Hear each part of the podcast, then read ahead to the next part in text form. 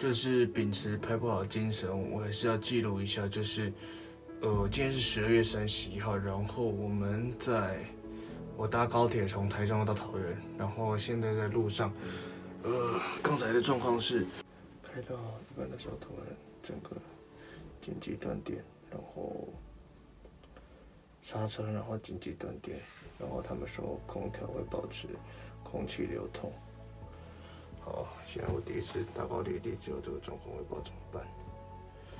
呃，应该是没事吧，就是正常的呃安全程序。